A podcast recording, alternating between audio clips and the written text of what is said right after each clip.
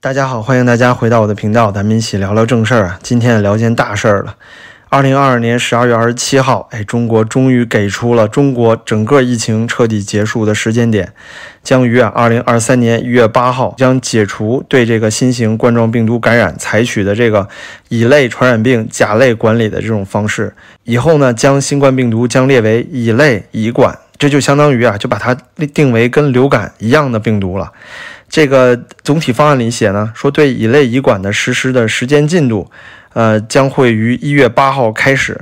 根据《传染病防治法》，对新冠病毒感染者不再实行隔离措施，不再判定密切接触者，不再划定高低风险区。对新冠病毒感染者呢，实施分级分类收治，且适时调整医疗保障政策。呃。检查政策调整为愿检尽检，调整疫情发布信息频次和内容，然后根据啊国境卫生防防疫法啊，不再对入境人员和货物采取这个检疫传染病的管理措施了。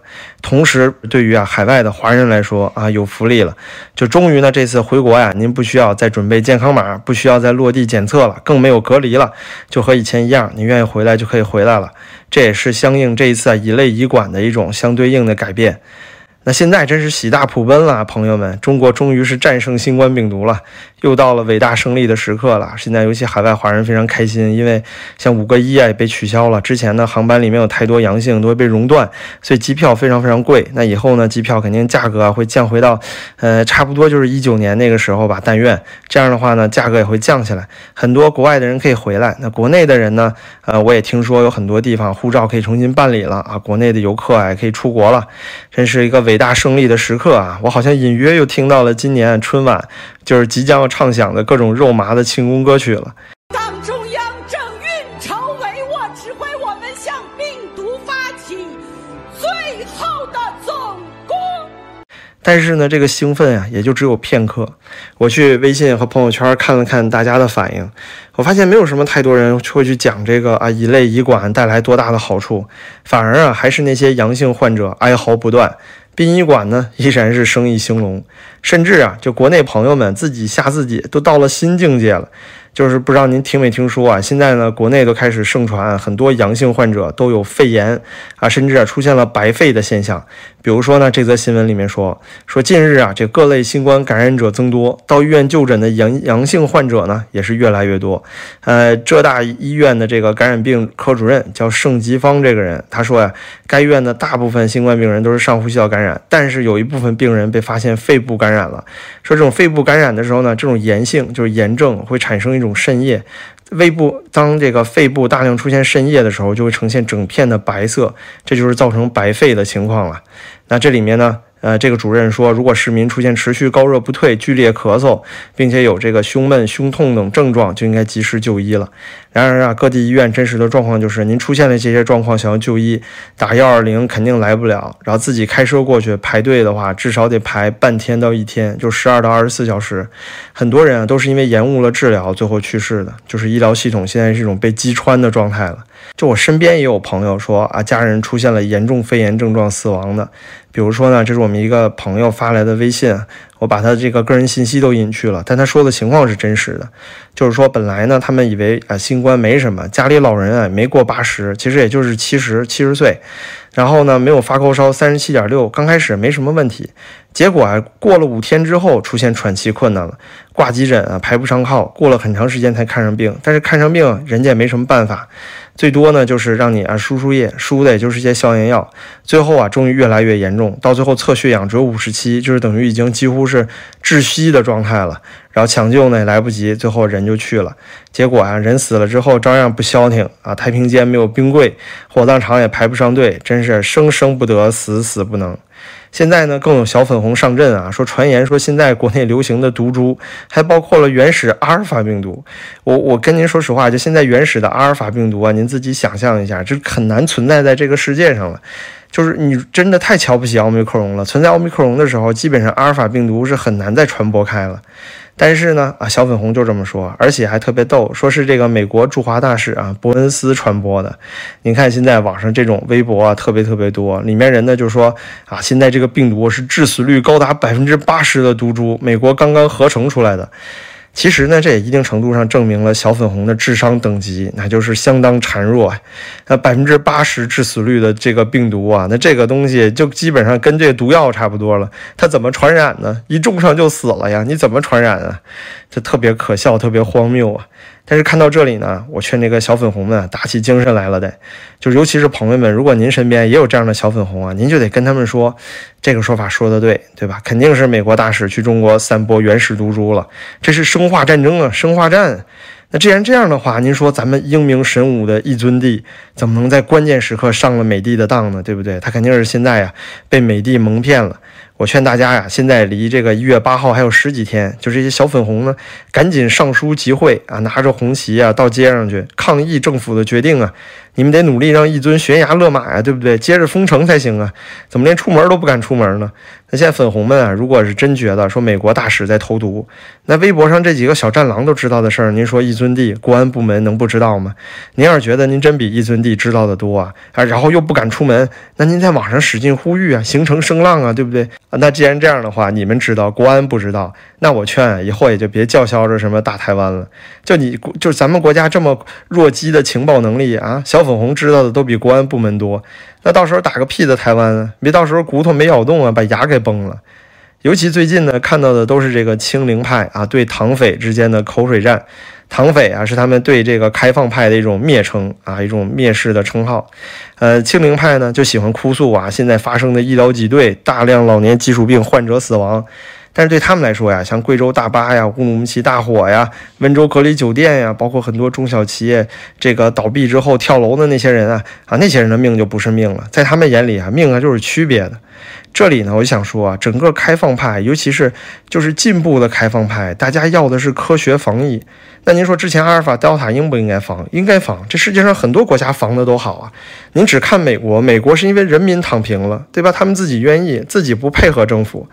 那很多就是西方愿意配合政府的国家，你比如说像这个日本、新加坡，尤其最好的比中国防疫还好的，像澳大利亚、新西兰、像台湾，呃，这些地方不都是做到了吗？难道只有中国一家做得好吗？而且人家是在保障人权的方式。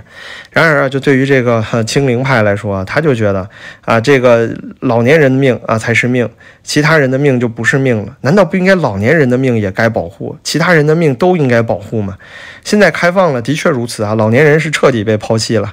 您看啊，现在这个小粉红写的这个啊微博，他说呢，就是他对应的是底下以前啊，就是说贵州大巴和乌鲁木齐大火的时候，时候大家写那种文案，他就写到说你们打不通幺二零的电话边上，你们在救护车的担架上，你们在发热门诊的病床上，你们在 ICU 的呼吸机旁，太平间的停尸箱，殡仪馆的火化炉。按要说他们知道还挺多，这肯定翻墙了呀。国内新闻根本不报啊，你怎么知道的？这小粉红啊，造谣生事啊！这时候他说呢，说这说你们不要失语啊，他说躺平派啊，他指说你们不要失语啊，你们怎么能眼睁睁看着这些人死呢？说你们要这个永永远远的记住，哈，毫不吝啬的表达你们的愤怒。要我说表达个屁呀，就是人家表达愤怒了呀，对吧？人家上街了，人家推破推推倒那些闸门了。那你这些垃圾啊，小粉红呢？所谓清零派呢？你们干什么了？一不敢上街吧，二也不敢互联网上在互联网上形成什么声势，哪怕你们一起啊，在网上联名写一个死谏书也行啊，对吧？你这个上达天庭之后，看能不能恳求一尊啊，重新给你们封城。然而没有啊，这帮人怂的要命。尤其最可笑的就是他们现在哭诉的这些，就是之前学生们要为之抗争的，从头至尾我都说了，就是躺。这个所谓躺平派啊，其实要的是科学防疫，像西方国家一样的给老百姓基本的人权，同时呢进行科学的防疫政策，给大家准备有效的 mRNA 疫苗。为什么现在大家症状这么严重啊？说这个毒株严重了，乱七八糟。您难道不想想，您打的疫苗跟别人还不一样的吗？还有就是特效药啊，这都已经开放两周了，药才刚刚进来，对不对？到现在为止，大家开还开不出来呢，而不是说之前那样到处给人洗脑，准备什么莲花清瘟，莲花清瘟。现在看到了有个屁的用啊！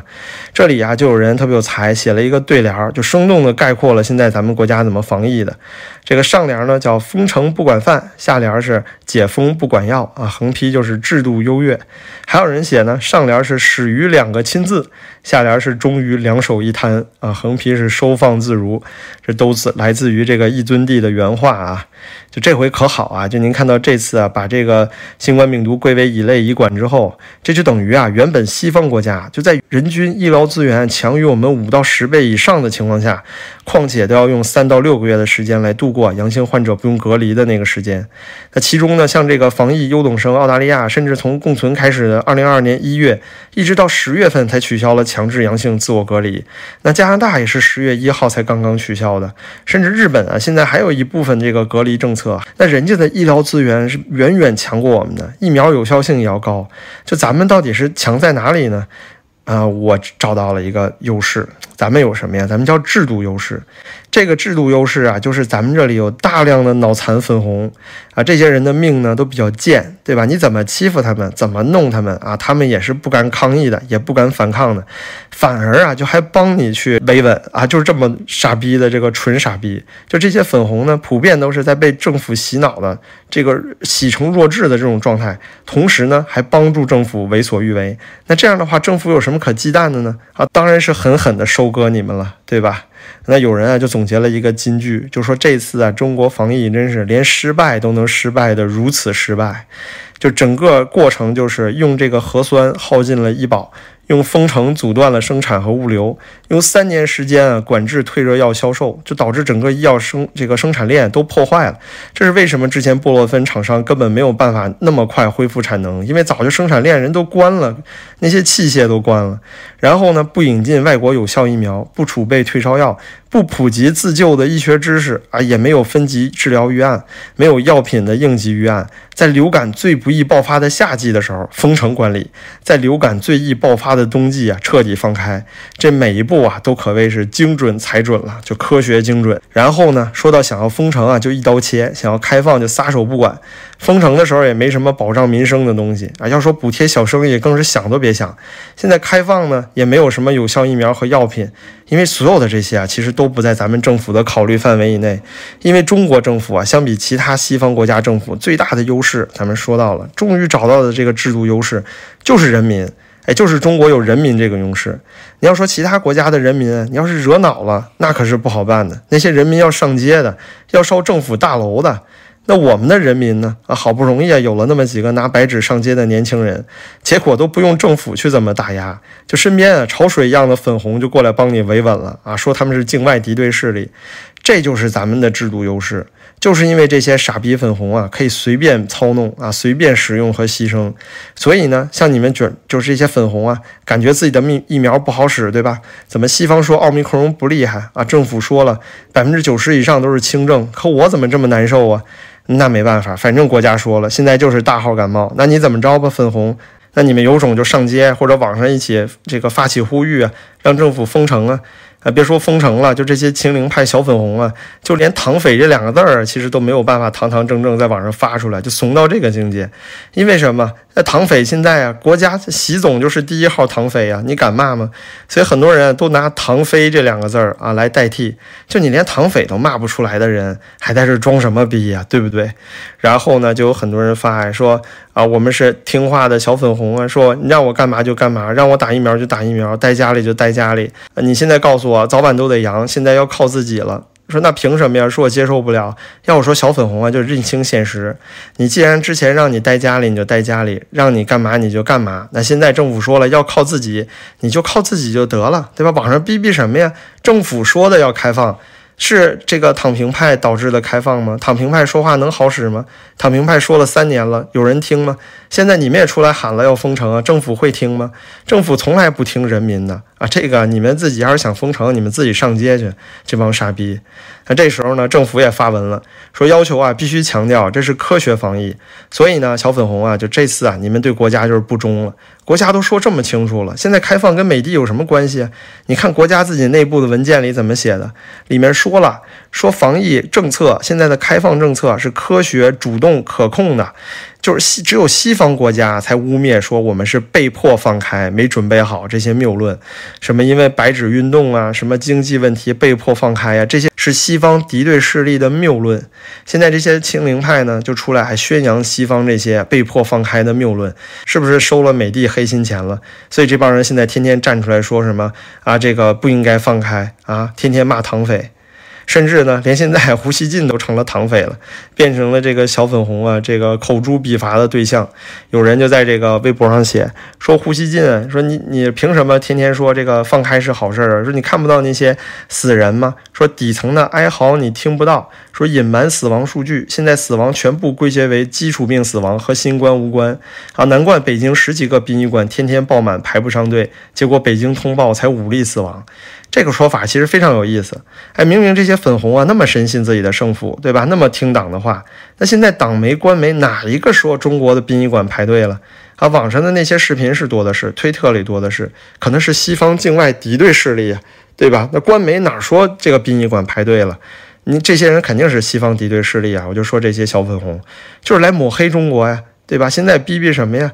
然后呢？结果粉红现在开始说是官方瞒报死亡数据啊，说集体跳反啊，要要开始给国家抹黑了，真的是非常滑稽啊！